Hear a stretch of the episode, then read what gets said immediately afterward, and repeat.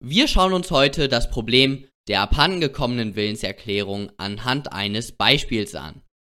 K verfasst eine E-Mail an den Geschäftspartner V, in der er Spirituosen für insgesamt 1000 Euro bestellt. Er ist sich jedoch noch nicht sicher, ob er diese wirklich kaufen möchte. Dann fällt ihm ein, dass er mit seiner Frau einkaufen gehen wollte.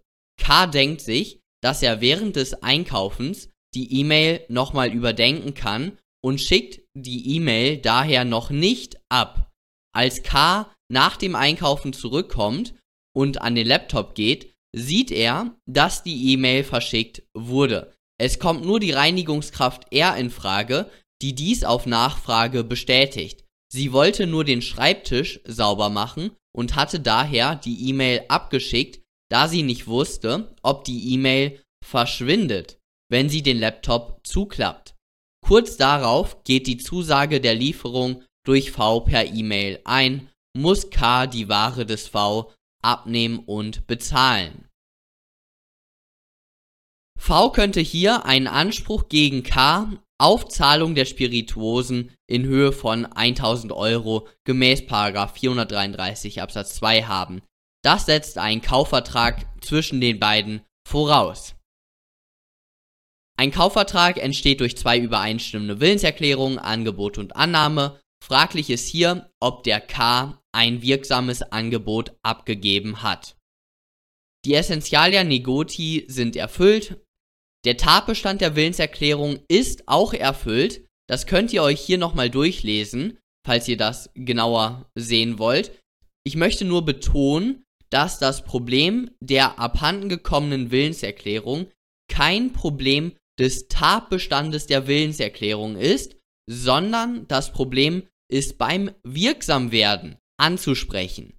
Eine empfangsbedürftige Willenserklärung wird nach 130 BGB mit Zugang wirksam.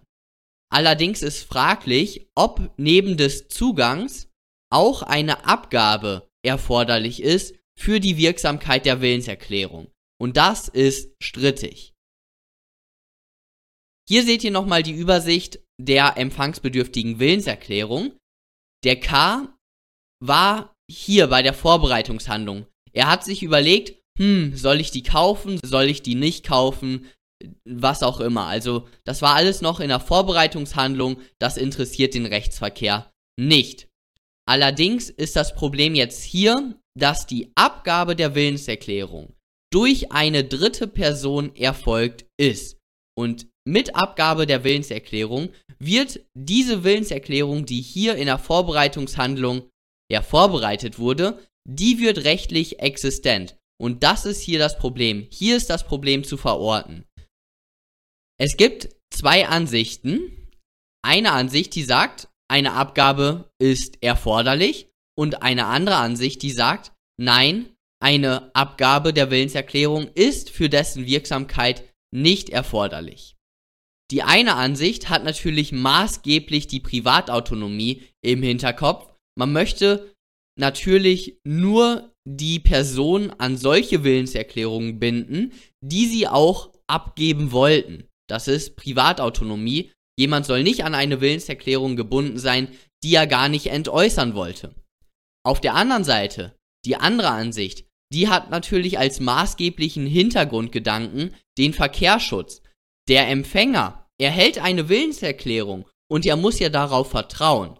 Und das ist das Problem bei der abhanden gekommenen Willenserklärung. Die erste Ansicht sagt, neben dem Zugang ist für die Wirksamkeit einer Willenserklärung auch die willentliche Abgabe der Willenserklärung erforderlich. Man muss sie auch abgeschickt haben wollen. In diesem Fall hat K die E-Mail nicht willentlich verschickt, daher liegt in unserem Beispielsfall keine wirksame Willenserklärung vor, damit lag kein Angebot vor und somit ist keine Einigung zustande gekommen und daher hat der V keinen Anspruch auf Kaufpreiszahlung.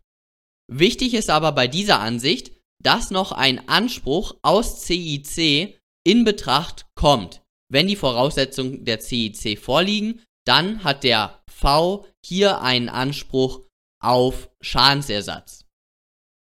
Die zweite Ansicht sagt, die Willenserklärung ist dem Erklärenden der abhanden gekommenen Willenserklärung zuzurechnen, wenn er das in Verkehr bringen zu vertreten hat. Diese Ansicht sagt also, ähnlich wie beim fehlenden Erklärungsbewusstsein, dass man darauf schauen muss, ob der K hier das in Verkehr bringen fahrlässig oder zu vertreten hat. Und wenn er das fahrlässig zu vertreten hat, dann liegt eine Willenserklärung vor. Diese Willenserklärung ist allerdings nach 119 Absatz 1 analog anfechtbar. Und dann ist aber natürlich der Vertrauensschaden, den der V hier erleidet, zu ersetzen.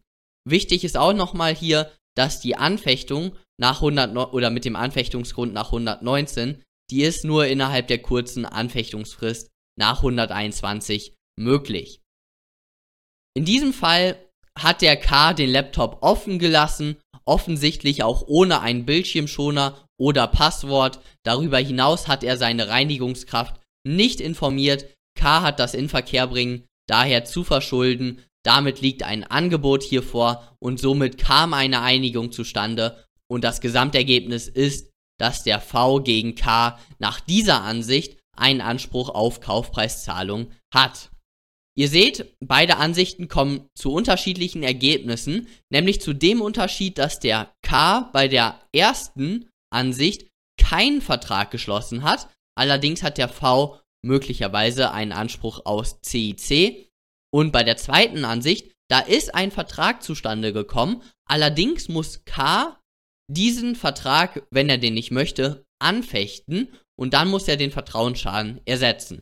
Also der maßgebliche Unterschied ist, Ansicht 1 kein Vertrag, Ansicht 2 Vertrag. Da die Ansichten zu unterschiedlichen Ergebnissen kommen, bedarf es eines Streitentscheides. Zunächst spricht der Wortlaut von 130 Absatz 1 und Absatz 2 für die erste Ansicht. In beiden Absätzen ist von der Abgabe die Rede. Eine Abgabe liegt vor, also im Wortsinne liegt die vor, wenn der Erklärende die Willenserklärung willentlich abgibt. Von einer Zurechnung ist nicht die Rede. Des Weiteren ist der Empfänger unter Befolgung der ersten Ansicht auch nicht komplett schutzlos, sondern er hat bei zu vertretenem Verhalten des Erklärenden einen Anspruch aus CIC. Gegen die zweite Ansicht spricht darüber hinaus der 172 BGB, das ist die Aushändigung einer Vollmachtsurkunde. Nach einhelliger Auffassung ist der Aussteller einer Vollmachtsurkunde nur dann an den Inhalt gebunden, wenn er sie dem Vertreter ausgehändigt hat. Dieses ausgehändigt hat, das steht auch so in 172 ausdrücklich drin. Eine abhandengekommene Vollmachtsurkunde entfaltet deswegen keine Wirkung gegenüber dem Aussteller. Aus 172 Absatz 1 kann daher geschlossen werden, dass es einer willentlichen Abgabe der Willenserklärung bedarf. Schließlich kommt auch noch der Privatautonomie-Gedanke ins Spiel. Nämlich, die Privatautonomie ist die heilige Kuh im BGB, sage ich mal. Und diese Privatautonomie wird hier durch die zweite Ansicht massiv, ja, massiv tangiert, weil, wie ich ganz zu Anfang des Videos gesagt hatte, wir wollen dass ein Erklärender an seine Willenserklärung gebunden ist. Okay, das wollen wir. Der ist daran gebunden, allerdings nur dann, wenn er sie auch wirklich abgeben wollte, wenn er dahinter steht, sage ich mal. Das ist auch ein Gedanke der Privatautonomie.